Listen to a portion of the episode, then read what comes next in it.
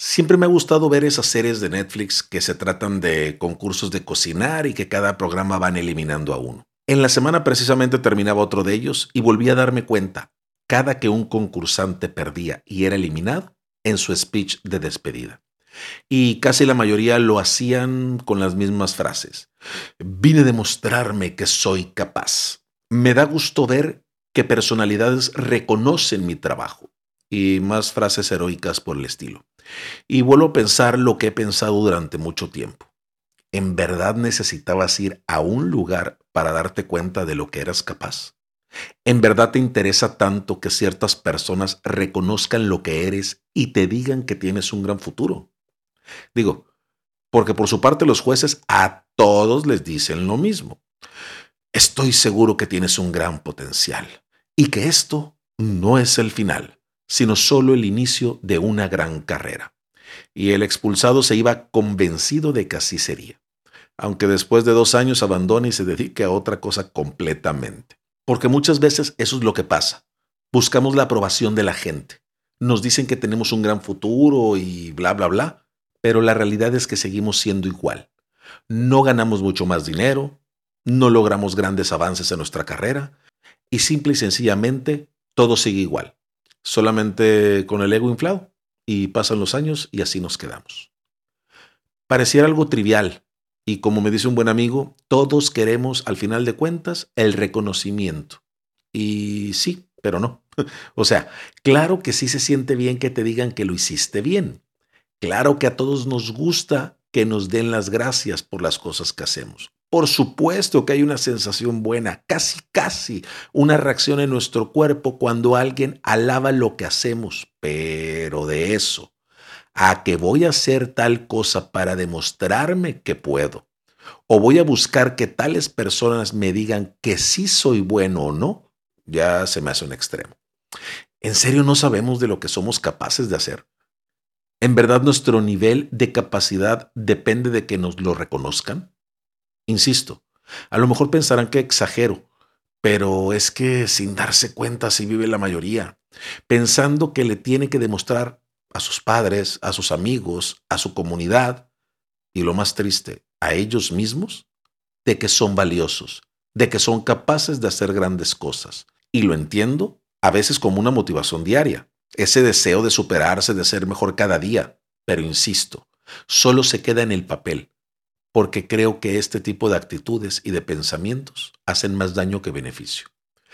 A lo mejor son los traumas que acarreamos desde niños, que dependiendo la calificación que sacábamos en un examen nos decían qué tan capaces éramos y nos comparaban con el resto del grupo. También esa buena calificación que nos daban por un solo examen ponía contentos o enojados a nuestros padres, y recibíamos premios o castigos por los mismos. Híjole, ahora que lo digo en voz alta, parece que así es. Toda nuestra vida nos han calificado, ya sea con un número en un papel, con un sueldo o con cualquier cosa. Lo peor es que, como siempre pasa, nos la creíamos. Y muchas veces el que sacaba puro 10, ahorita no entiende por qué no puede tener el mismo trabajo tan bien remunerado como el supuesto burro que siempre reprobaba. El matado de la clase no concibe cómo es que el ignorante deportista puede ganar tanto dinero. Y es que, claro, se le hace raro, porque así fue medido toda su vida, y porque sus maestros, padres y todo el que lo rodeaba le dijo lo mismo que dicen actualmente esos jueces a personas ya mayores. Con esas calificaciones tienes un gran futuro asegurado. Ya te veo de director de empresas o creando algo fantástico y ganando mucho dinero. Y pues no, eso jamás llegó. Y no sé si también estamos aplicando esa misma medida ahora con nuestros hijos. Y no se malentienda que ahora hago apología de criar puros hijos burros y que reprueben.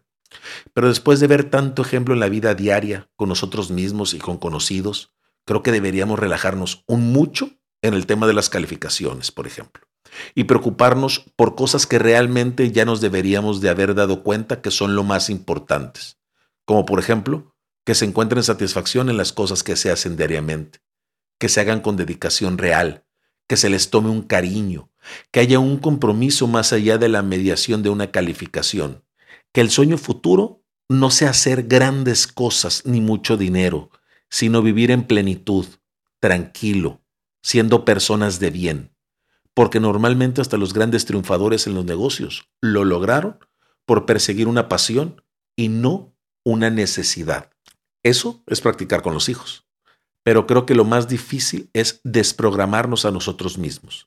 En primera, porque muchos siguen pensando que si no demuestras a diario de lo que eres capaz, entonces no sirves. Que si no tienes metas a corto, mediano y largo plazo, entonces eres un fracasado. Que si no estás lleno de trabajo y ocupado todo el día, entonces eres un flojo.